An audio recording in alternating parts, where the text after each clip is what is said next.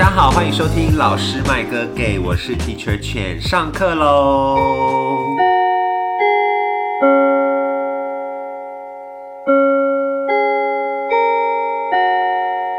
正道男神来了，正道男神 Hello Hello，大家好，我是中正道，东吴大学中文系的老师。对，也是我的指导老师，博士嘿、硕士都是他。我相信现在就是现在应该很多小粉丝在尖叫，因为老师自己有主持了一个 podcast 频道，叫做“今天遇到艾琳姐”。对，静福也上了好多次。对，然后这个这个节目已经算是非常热门的，嗯，小说类的很好吧节目，对，还不错啦，大概都一到十名，在 Apple 的小说类的排行榜。好嚣张哦！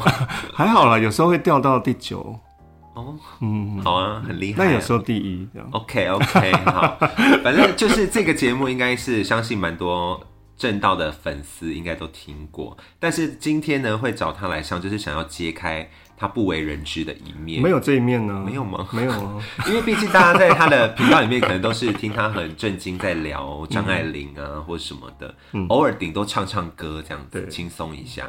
但我们今天就要揭开他背后不为人知的、龌龊的那个，晦暗的。好，既然都谈到张爱玲，那我们就从张爱玲开始谈起好了。又要谈她，因为你是张爱玲大师啊，你在台湾说你是张爱玲大师，哪有？我从来没有谁敢。说 你不是？嗯研究张爱玲其实并不是因为喜欢她，而是因为我硕士班的时候决定要研究现代散文，因为我的指导老师沈谦老师说，现代散文是比较值得开发的领域。就当时还比较少对对，小说跟诗会比较多。那我就想说，我自己比较熟的散文大概是呃张晓峰、余光中、简真，或是梁实秋等等。其实还没有张爱玲哈，但我看了张爱玲之后呢，我觉得还 OK。但她有一个让我斟酌的点，是因为他在四零年代比刚才我提到那些作家都早很很多。所以一定会碰到抗战。呃，当时对抗战并没有很熟悉，就是历史问题很对，所以嗯，怎么样去看张爱玲在抗战的位置，还有她的艺术性，我可能犹豫了一下。嗯但是呢，让我决定做张爱玲的原因，就是因为她的散文篇目好少只有一百多篇，所以相对于其他人好几百篇不，可能再写了。对，已经结束了嘛，对所以我想说哦。只有一百多篇啊，那我就做张爱玲好了。而且重点就是一本留言，哦，对，是当对。时就是一本留，言，所以我就决定要嗯做这么小的一个题目，但没想到我走错了，因为里面好深哦。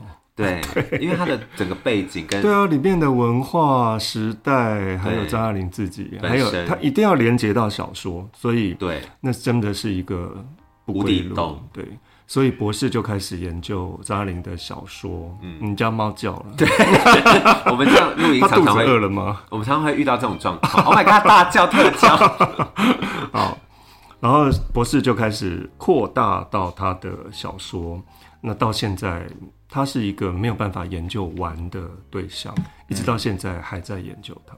对啊，我现在在研究高跟跟塞尚跟张爱玲的关系。我当时听到正道研究这个，就是高跟赛上跟张爱玲的关系，我想说有关系吗没完，就有完没完。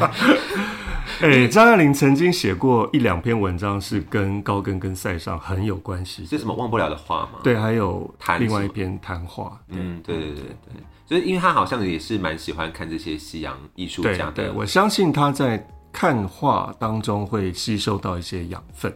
那这个也就是我目前在挖掘的。天呐，真的是也阴魂不散的，对啊他阴魂不散，哎、其实没有一个作家可以像他这样不断的被挖掘，而且各种面向都可以。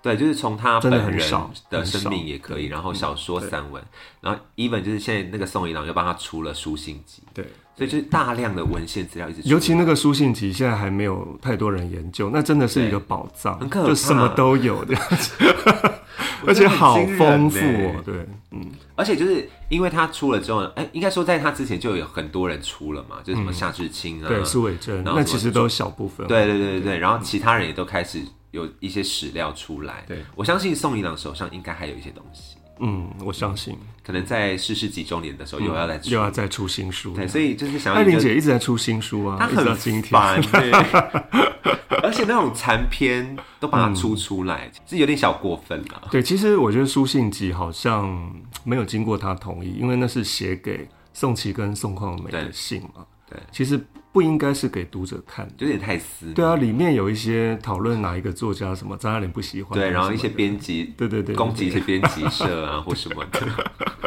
好，但我觉得是可以一窥他他那个时代，然后他个人的生命的一些问题，对对，是蛮好的。这样，终于揭秘，就是为什么郑道老师要研究张爱玲，原来是因为散文篇目很少。对懒惰的关系，但后来走进去发现，哦，这其实没有那么回简单。回不了头了。对，因为他的面相真的太多，不像其他散文家，大概就有几个面相结束。所以那个时候沈谦老师是有推波助澜嘛，就说我觉得你可以写张爱。嗯我就选了几个，例如说张晓峰啊、梁实秋啊，我就张爱玲啊，就给老师看，老师就完全二话不说，就是他张爱玲，因为没有人做过，哦，就专门研究他的散文的。，对的硕士论文还没有人做所以。你那个时候是民国几年啊？嗯，让我想一下，我硕士班应该是民国八十三，然后要决定题目应该是八十四左右，八十，民国八十四。你出生的吗？我五岁，哦，真的，对嗯还在把屎把尿的时候。对，还在八十。老子就来决定硕士论文题目。你还在屏东的阳光下奔跑的时候，还在那边流口水这样子。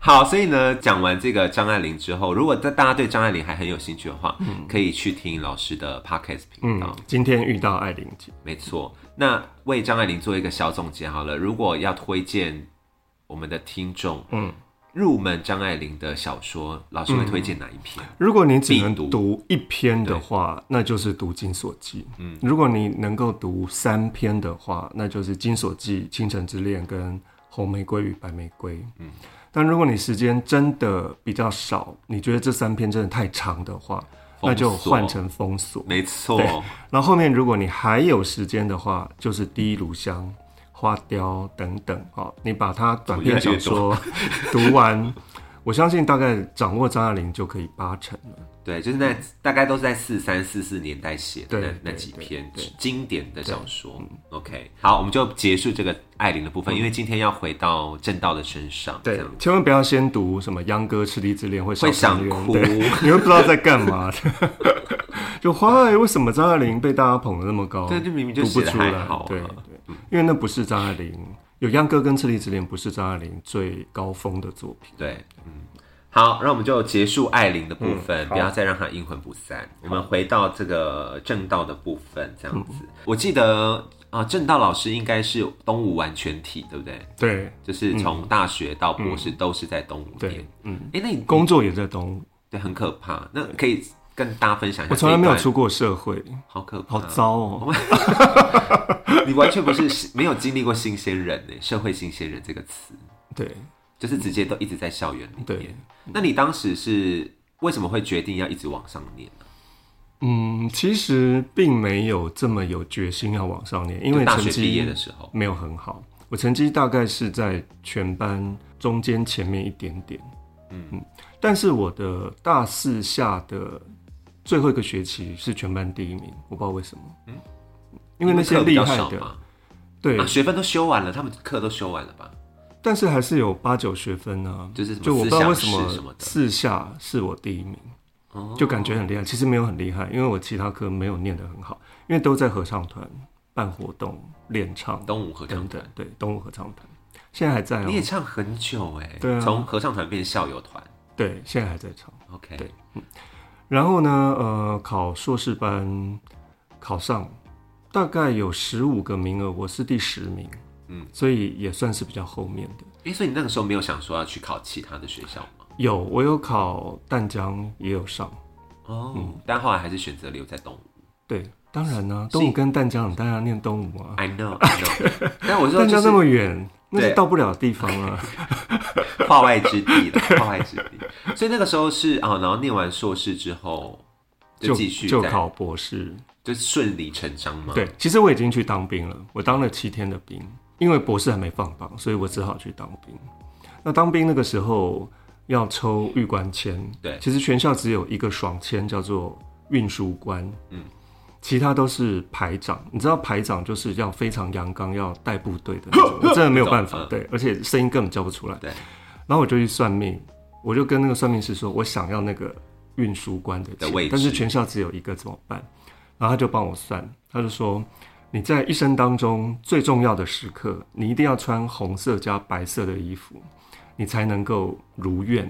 然后我那天抽签那天，我就真的穿红色加白色，因为我有一件红白格子的衬衫，OK，于是我就穿过去。然后我觉得信心十足，我一定会抽到那个钱。运输官的钱，对，但我大概抽签的位置是在第五个还是第六个？然后第一个好像政治系的吧，去抽啊，就是排长，然后大家就鼓掌，因为还有机会因为只有一个运输官。然后第二个、第三个，大家都是排长。那我出去的时候，我真的是信心满满，因为我穿红白格子，然后我就一抽拿起来，运输官，然后后面就不用抽了，就整个抽签就结束了，因为只有一个运输官，其其他就是排排长。，对，然后大家恨死我了，然后我就带着这个运输官去当兵，当了七天。第七天的时候，学校放榜，我上了，我第三名，对。然后我就决定，我就跟班长说，我要去我去念博士了，所以我就不当了。那可以这样，那那时候可以这样，可以啊，那七天算不算？不算。啊，重来。对，我就白当七天的兵。但很多人都很羡慕我，因为当兵真的，很你也知道，对啊，又很臭很热。等一下，那那个算命师现在还活着吗？我 不知道是谁，我要去我只是随便。找一个而已。哎、他很厉害哎。对啊，很厉害啊！我真的觉得信心满满，那个签就是我的。就是如果好撇撇开怪力乱神，他真的讲的蛮准的，就是红白这件事情。对啊，而且他告诉我，一生当中不要穿黄的，会被车撞。哦，真的、哦。对，所以我几乎都不。穿黄色衣服。所以这位算命师算是你生命中的 一个很大的贵人。对，其实我就在行天宫地下那哦个算命街地下道，我就随便找一个，因为其他都有人，我想说啊，找一个没有人的，就一个中年男子，没想到他帮我排的那个。应该是对紫薇，还有对一般的那个，就六百块，你可以问半个钟头。OK，好神奇哦。但后来也没用啊，因为我没有用到那个运输官。然后博士就是玉官嘛，所以我就博士毕业之后就当兵，当了一年十个月，嗯，啊是辅导长，辅导长，对。我记得老师还有写一篇，就是叫讲，胡导长，对叫胡导长。就是那里乱辅导别人的经历。所以老师在大学时代啦，嗯，你你最烂的科目是什么啊、大家应该很好奇。应该是我有几科是刚好六十分的，一个是英文，嗯。OK，可以理解，因为中文系 英文普遍都蛮烂的。啊，一个是声韵。我第二学期的声韵是刚好六十分，我第一学期还可以，就是反切上字我还背得起来，但是反切下字我真的没办法，而且我真的怀疑大家为什么可以背得起来。对啊，就反切下字有五张，我记得是 B 四的，然后每一个格子里面都有同音字，例如说东，它有咚咚咚咚咚咚，有各各种各样的咚，然后下一个又是咚，有各种各样的东，然后你要你要怎么把它背起来？说一冬韵、二冬韵、三东，以前要背那么复杂哦。要啊，就是你看到一个字，你要去判断它的那个它是属于哪一个、嗯哪一个格子里面的，那是要考试的啊。我声韵也是被当，我大学的时候我。没有被当啊，我是六十分，我跟你不一样。OK，好好快快，我整个就是我是直接放弃，因为太难了。对啊，我想说这个怎么可能背得起来？但是我有一个台大博士的学妹，她叫何雅文，也上过我的《今天遇到艾琳姐》节目。她说那本来就是要背的啊、而且背得滚瓜烂熟。她就是那种学霸型的人物。OK 啊，最厉害啊！我只记我印象最深刻，因为我们那个时候是主讲李老师教的，然后就是要唱歌这样子，咚咚中将之嗯那只是背那上面那个对对对对对你下面那些字。我现在只记得这些，对，所以我我的小学类都蛮烂的，嗯，就文字声韵，但至少知道上面那些带头的字是什么。对，所以老师从来没有被当过，在大学的时候，没有，完全没有。就是即使英文很烂，也没有被对，就刚好六十。好，算是很幸运这样对。那后来你毕业，就是博士毕业之后，嗯是怎么决定要走嗯教职这条路？对，其实我在硕士考博士的时候，我想说，如果博士没考上的话，我就要去当文学编辑，哦，去杂志社或什么对，编辑社对社这样。，就文学性的刊物了，比如说报纸、副刊什么。嗯，但是因为听说编辑的薪水太低，对，而且很累。对，所以我就想说考一下博士。那如果考不上的话，就去当编辑；如果考上的话，就继续念。嗯，也真的未必要当大学老师。嗯，那其实你博士毕业，真的也不一定有位置啊。对，所以就职缺的问题。对，就看看吧。但没想到当完兵之后，我先到国北教去兼课。嗯，那后来就听说东吴有开缺，开小说的缺。现代小说的缺，它不是现代小说，它就是小说。哦，那个时候。但因为我是现代小说嘛，对，所以我就想说试试看。他也许是要古典的，嗯，但我就试试看。那没想到就就当天就上了，当天就上，这么快就当天对，当天就决定了。然后我就没有去后面的学校，因为我准备要去中正什么的去口试。那我就跟他们说我不去了，因为只要有一个学校，而且在台北。而且又是母校，最完美。对，已经到达我人生巅峰了。那我 我就别无所求。对，因为没有办法去中南部，因为没有电影院，没有文化。你说那个时候吗？现在也没有啊。你像想说，如果要艺术电影，怎么可能嘉义会有？对不对？好，高雄可能有啦，高雄可能。台南有真山。对啊，台南有。高雄好像没有。没关系，反正就是当时就留在了台北，那很幸运呢。你那时候是有几个竞争者吗？就当时那时候有三个缺，刚好就是我跟陈康林跟涂美云一起进到东。哦，所以你们是同期生？我们是同一期，对，同一梯，同一梯次进去东吴中文系。对，但有一个插曲，因为涂美云老师她没有拿到聘书，所以她好像十月才拿到评书嘛。这是中间有一个插曲哦。这跟那个人事斗争有关。Oh my god，有些阴暗面是不是？对对对对对。我记得，因为像我们现在现在的东吴的状况是，你好像念到博三就可以申请在东吴兼课。对，当时的东吴你念的时候就是这样，也是这样。这个是欧阳炯老师留下来的，他是鼓励念东吴的博士能够提早的历练开始上课。那以后如果你去面试其他学校，就会很有经验这样。嗯。而且因为在念，大家也知道念研究所可能就会比较穷，对，所以也算是一个需要经济补助，对，是蛮好的。对，但其实真的没多少，一个月才五千多，就是兼课的钱这样子，嗯嗯，算钟点费，顶多两个班就上万出头而已对，但还是不无小补。以如果是对研究生来说，然后你又不想要去兼太多外务的话，对，所以你那个时候也有在申请，也有在东吴先，所以我博三就开始上大一古文。所以你第一次站上讲台的感觉是什么？面对大就很紧张，就凭什么？其实我跟他们年纪也差不多。对，因为那时候我也是那时候我几岁啊？八十九年开始，八十九年我大概二十七岁，就差不多二十七、二七、二七二八。对，然后他们其实也才十八十九岁，就差了不到十岁。对，嗯，很就想说我凭什么？就是在台上这样子。对，但其实是有好处的，因为跟他们年纪近，所以。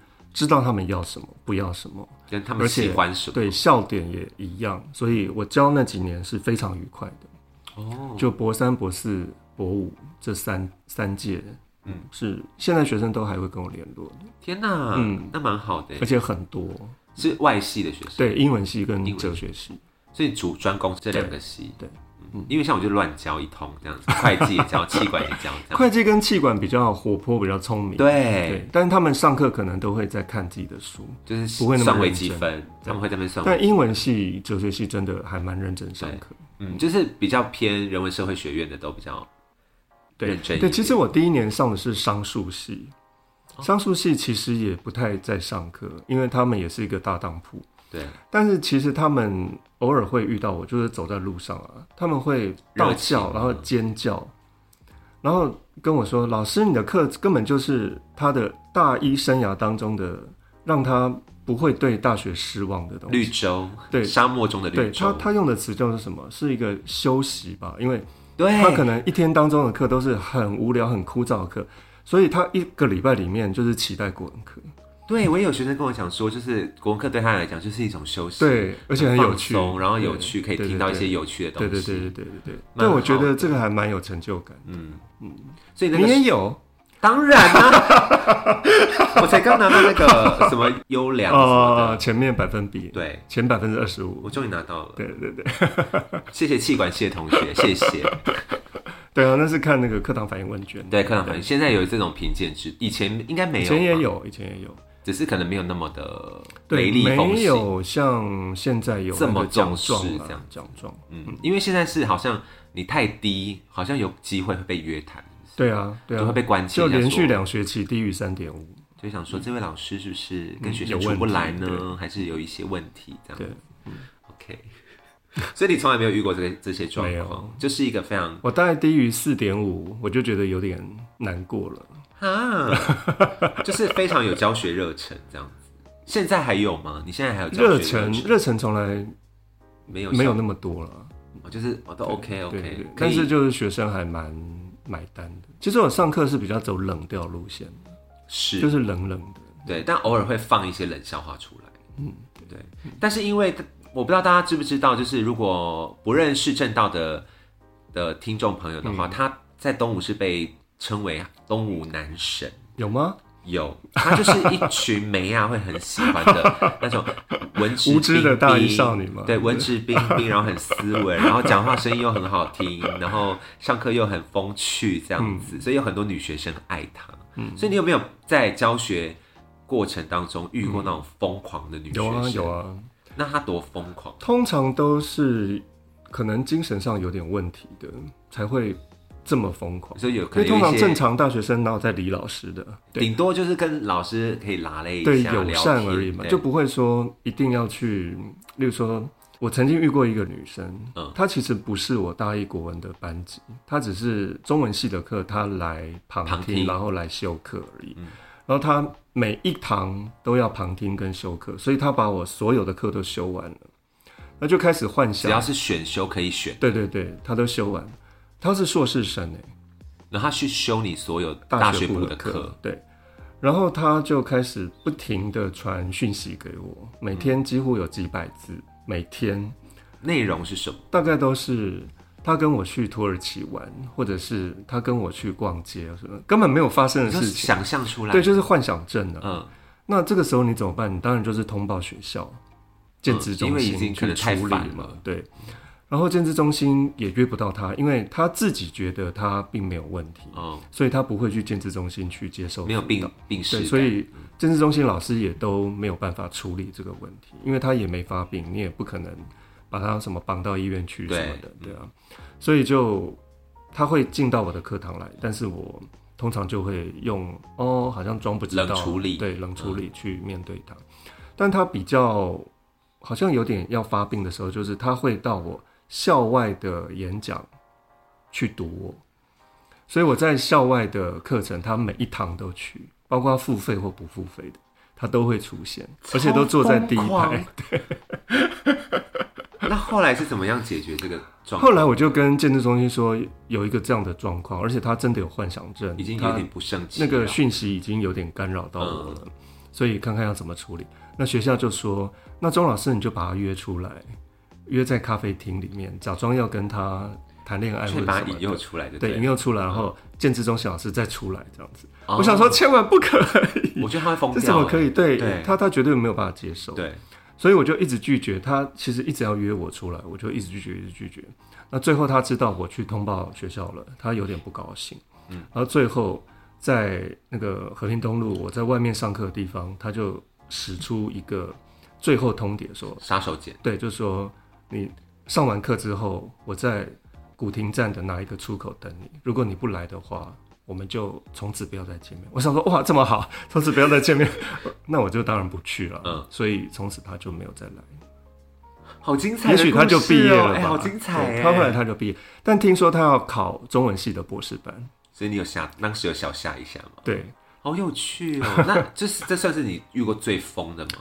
对对，还有一个是在修完我的课一年之后，他二年级之后，因为没有我的课了，嗯，然后他就开始嗯联络我，他会到西门町去，然后打电话给我。那时候我笨笨的，还会给学生电话号码，后来这是这是比较早期的事，，对比较早期的学生，他就说他在西门町迷路了，要我去带他回家。怎么？我想说你在哪，你就看路标，你就看商店的那个，然后你就找 Google，对然后你就走到西门捷运站就可以搭就可以啦。对，啊因为他住天母，然后他就哭了，他说他不会，他打给你吗？对他打给我就哭，然后哭诉着说要我带他去捷运站。那你有带他去？我当然没有啊，我怎么可能？那时候我在家，我在土城呢、哦 所以你就狠心拒绝他。对啊，我就说你就问人，你就找随便找一个人问说捷运站在哪里，你就往那个方向走。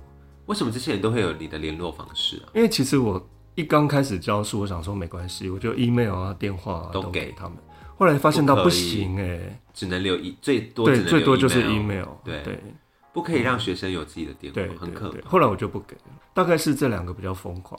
那其他送卡片、送饼干那些就就对他每次都会有在他的办公室都会出现很很多小零食，学生给的补给品。对对对对，都非常感谢这些学生。可以跟大家介绍一下你现在在那个东吴大学开的主要的课课程是哪些？嗯，我开的课是必修课现代文学史，然后选修课文学与电影，还有通识课影视美学，嗯，大概是这些课。所以从这个课，大家应该可以感受得到，老师除了是张爱玲跟小说专家之外，还有另外一个专长就是电影。电影对老师是不是很爱看电影？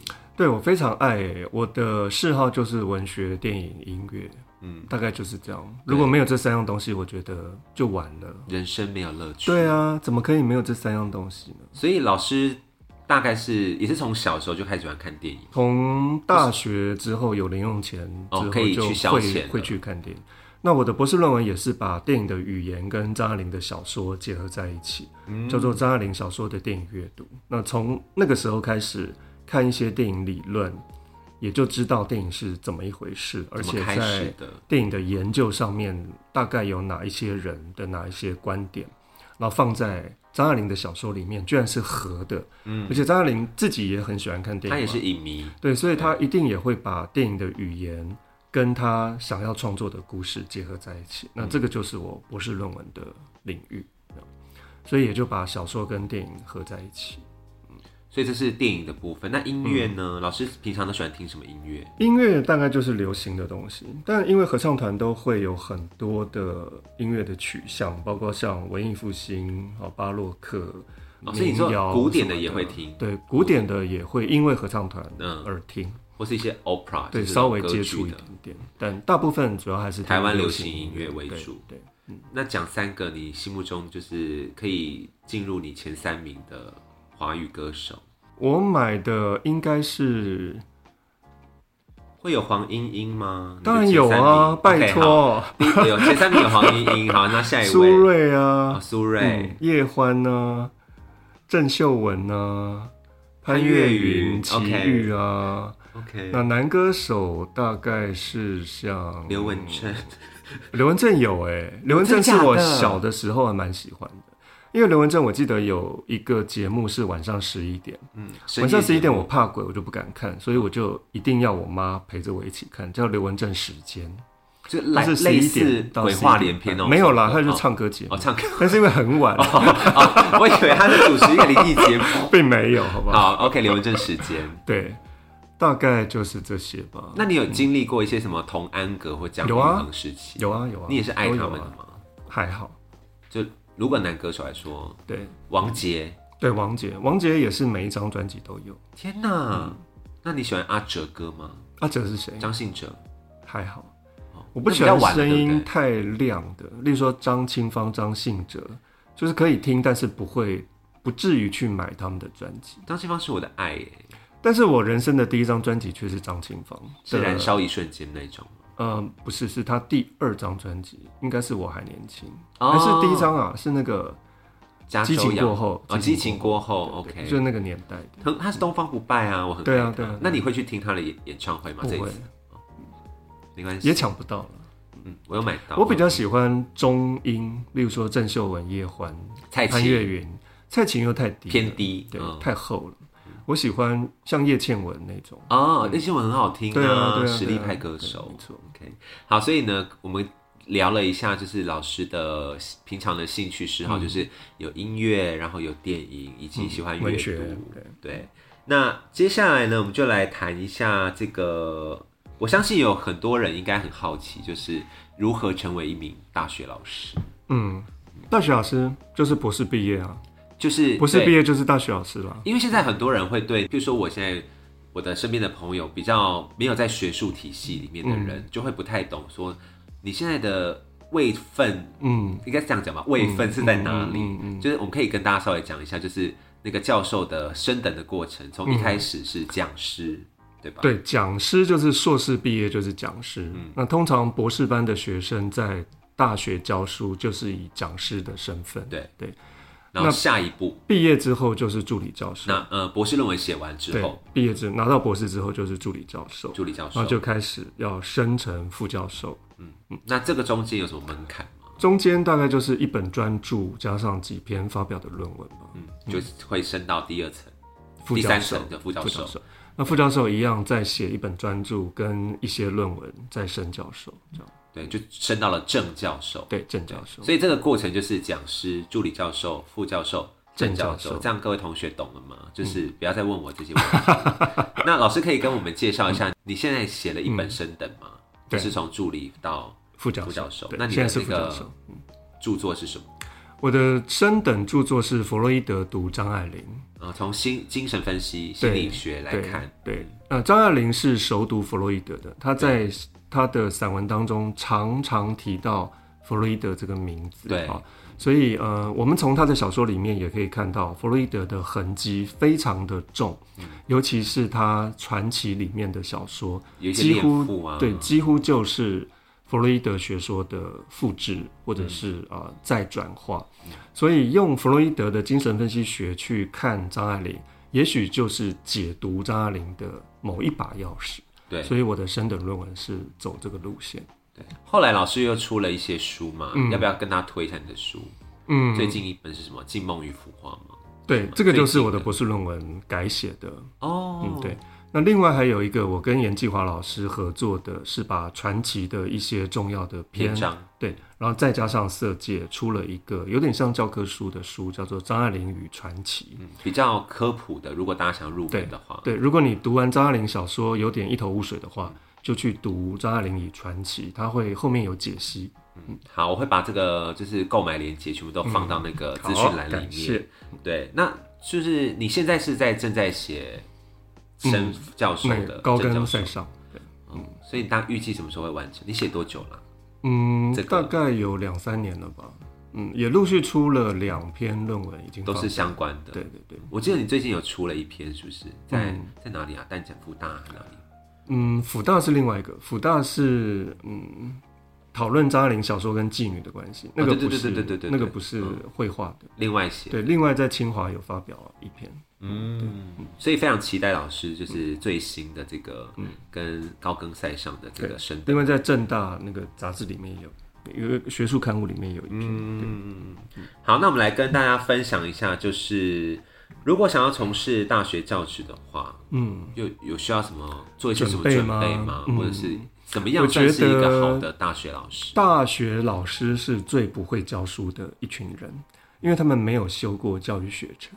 对，你知道中学老师是最会教书的一群人。国中、高中，对，因为他们在大学可能就开始修教育学程，然后要实习，然后要去应征，然后真的当了中学老师，哇，对所有的文学作品以及整个的时代流程是非常熟悉的。对。哦，但大学老师因为他虽然念过文学史，但是那是大学的事情。对，他的博士论文只是研究文学史当中的一小点而已。没错，对，就像陈进甫研究张爱玲跟小说里面的那些外国人，那只是一小点啊、所以你真的要去让大学老师去教上台立刻教书，大学老师会惶恐的，因为就想说我不熟其他东西。对啊对啊，或者是说他没有受过怎么样去教别人的那个训练，对，所以很多大学老师一直到今天为止都是在 murmur 啊，都是在看课本，对，念 PPT，或者是。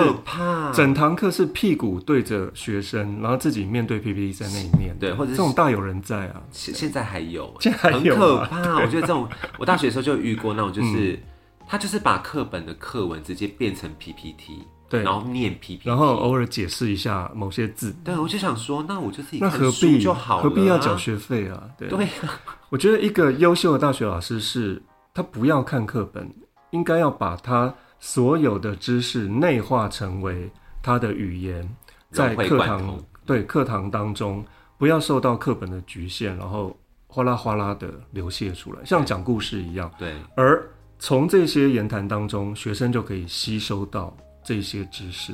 我觉得实践的最好的就是刘文琪老师，我刚好也要讲这个人，对因为刘文琪老师，他就是可能就空手来，然后就开始把原文啊都熟记于胸，非常可怕。对，随时可以展开，随时可以收束，然后随时可以做任何的事情。我觉得这是上课的极境。我们刚刚讲的刘文琪老师是东上大学庄教教老子跟庄子，而且他口条超好的，超好。所以上他的课是非常享受的。这是我，他是我唯一愿意八点爬起来听他上课的老师。难道没有罗老师？还有罗老师，对，还有罗老师，他把你揍死。对，罗老师大家都十点的课啦，三四节。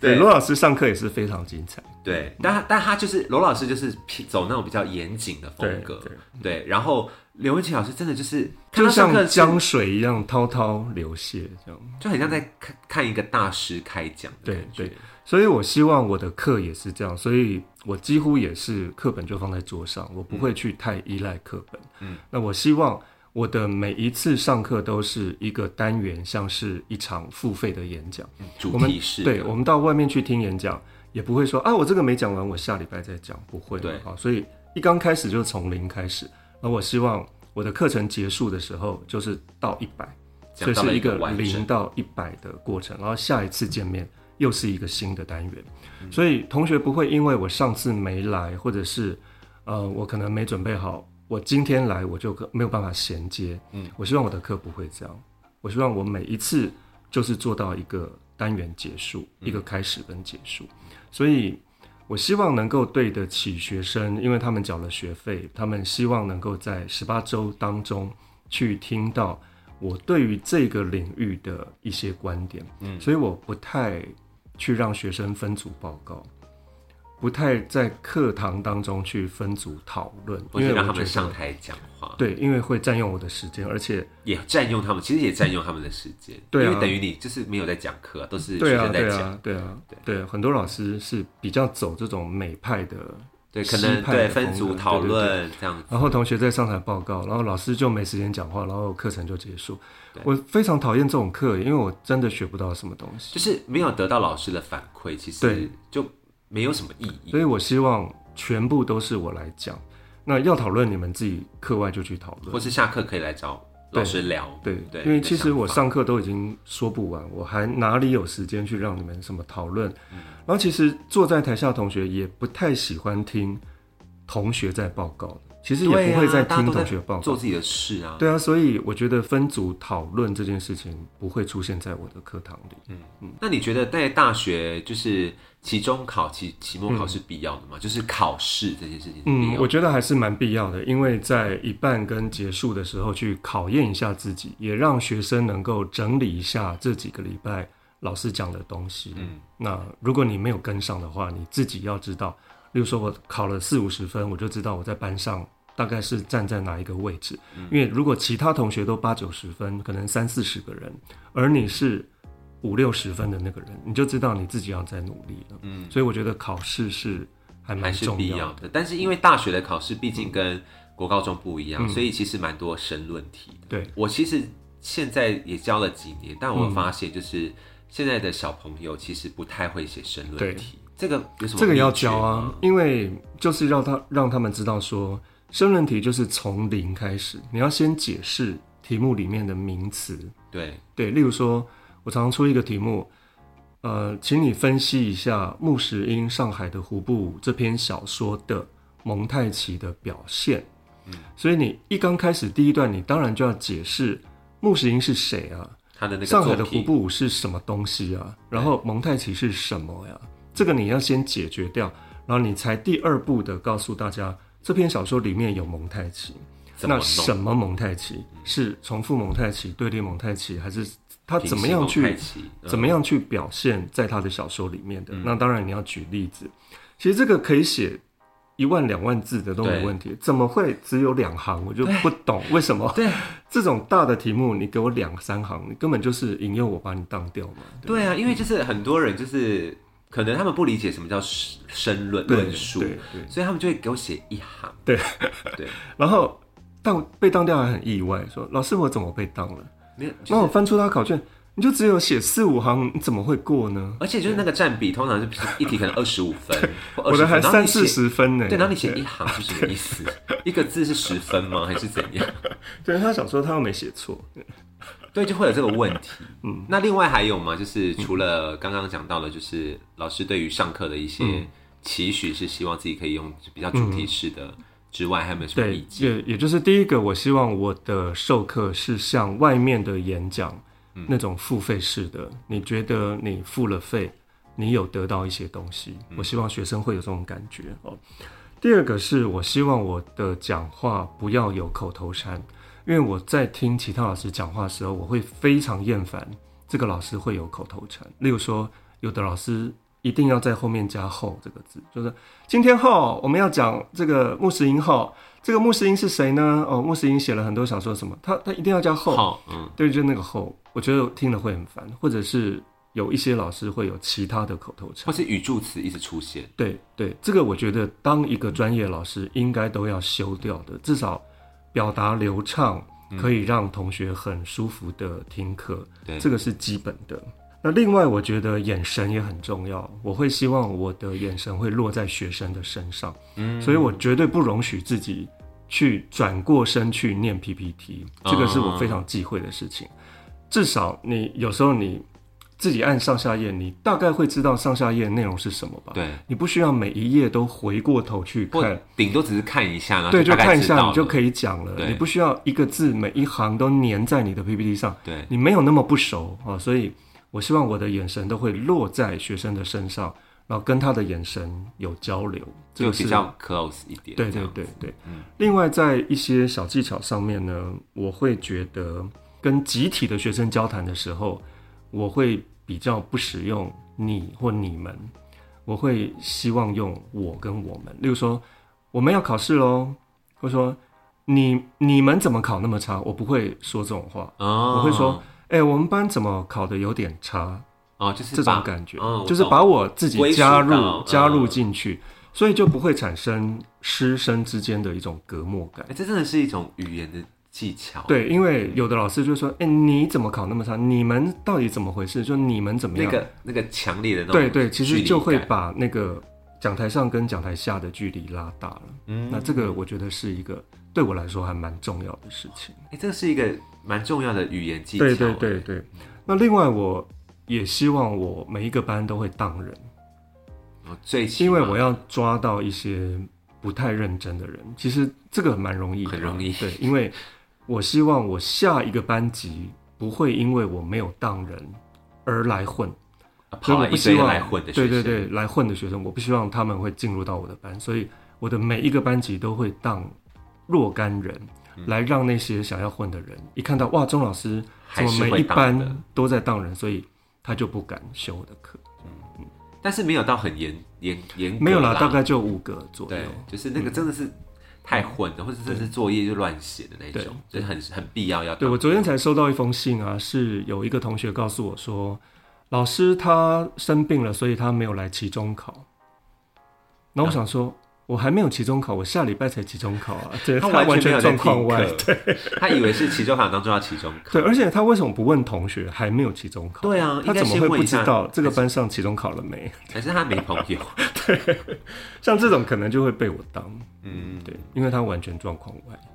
老师刚刚提到了蛮多，就是一些授课小技巧，嗯就是包括像眼神的交汇，然后还有用字用用字用语。其实我在大学的时候听，哎、其实我大学没有修过你的课，没有，我抢不到你的课。嗯，对，因为我是到大四，然后才听到同学在疯传说一定要修文学与电影这样子，然后就抢不到。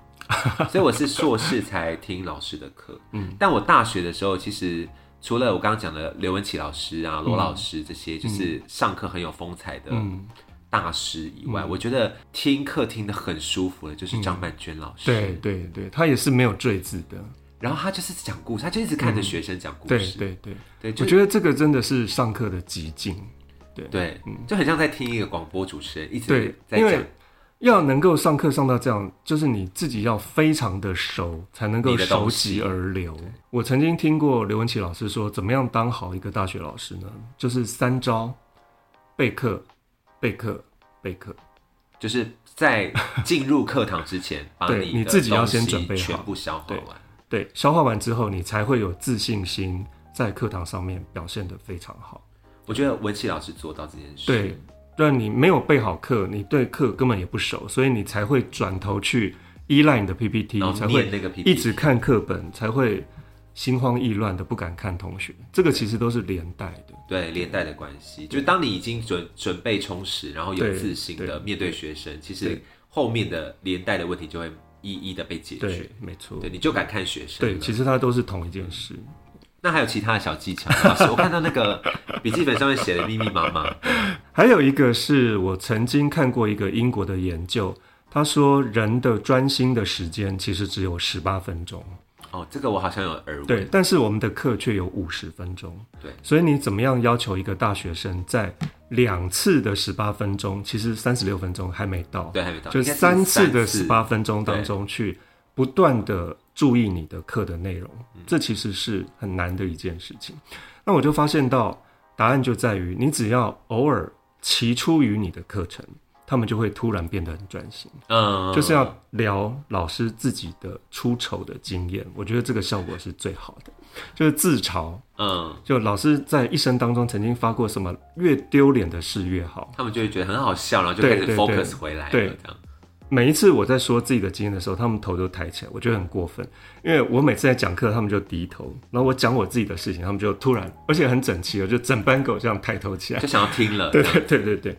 那注意到这个小故事绝对不可以超过五分钟，一定要在三四分钟就要结束掉，因为我们的课程还是重点嘛。所以，我的上课节奏大概就是十八分钟，然后一个小故事，然后再一个十八分钟，再一个小故事，然后就下课。而不是三十分钟都在讲自己的故事，对，这个有点过分。有人一节课都在讲，因为没备课吧？对，没备课，所以就没有办法就是讲太多。我觉得这个蛮重要，因为我也有发现这个问题。对，就上课的节奏。对，节奏要抓得很好，就是你要时不时的丢一些出其不意的效果，让他们笑一下，而且要是不经意，而且要跟课程有关，对。这很难呢。就是你要连接出来，这样对对对，而且要连回去。对我觉得这个是需要训练的。对，而且你上课要准备好，说我今天大概要讲什么，讲一个新闻，还是讲我童年的事，还是以前发生过的事，对，因为要跟课程有关的。我上课，像我现在也是上课的前一天，我就会稍微划一下，嗯。最近的新闻，或者是最近有什么好笑的事情，嗯，然后大概想一下，说我可能可以塞哪些东西在课堂里面，对对对然后明天就可以这样，子。可以起初于你的课对程，稍微带。这个很重要。对啊，对啊。上课的节奏，然后跟学生之间的互动，对我甚至每一学期都会画一个表格，就是我的笑话的表格，因为我可能一个学期教四五个班，嗯，所以我绝对不容许自己在同一个班重复笑了。。对我觉得那是很丢脸的事情。所以你有 你有一个一个类似笑话的小集子对我可能我可能我的那些比较轻松的事情了，也不至于是笑话，轻松的事情可能有五十个，那我就要算每一次在我这这个学期当中，我大概要怎么分配他们，就不能够重复。这个一定要的万一我觉得重复欸，我觉得重复很丢脸哎。我好像有重复讲过，但是我在、我在我都会有一些印象，就是我好像讲过这个东西，然后我就问他们说，我是不是有讲过这个？对，不可以这样问，就是你自己要做记录哦，好嗯，你要做一个表格我打学到了打勾这样。太严谨了。所以你的上课才会有趣啊。嗯如果你想要让你的课有趣，可能就要做这样的事情。我觉得今天是还有还有其其他技巧要分享吗？嗯，我看一下，我觉得今天大家应该学到非常多，会学到非常多，因为我相信应该也有蛮多现在正在思考未来，嗯。就可能一些博士班的同学，或是即将要往博士方向前进的大家，未来可能都会遇到教职的问题，然后在大学校园上课的问题，所以这一集真的是郑道老师分享的非常的多。好，最后一个就是，我觉得上课就是一面镜子。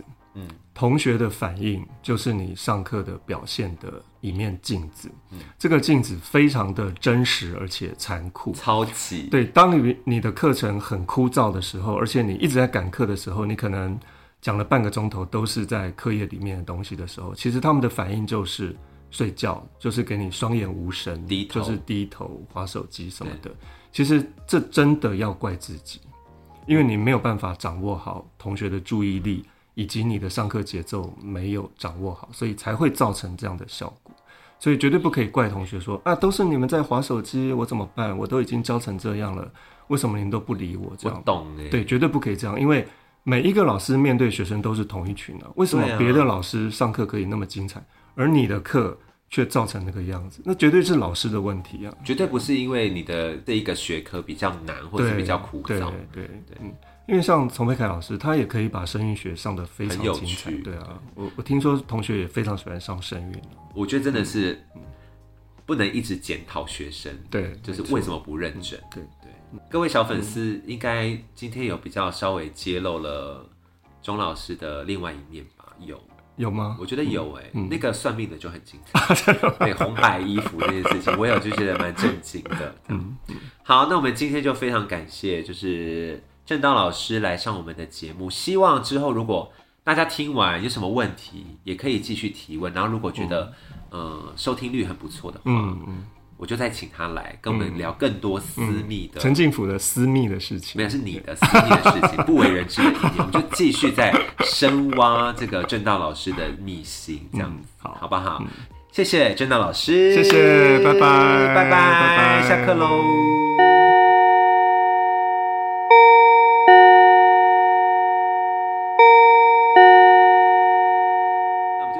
谢正道，，我们下一次再聊。我有一次在课堂上面哭了，你好过分，你放了一个伏笔在最后。好，各位同学想要听为什么正道老师在课堂上哭吗？嗯我们敬请期待，请抖内给我们。OK，对，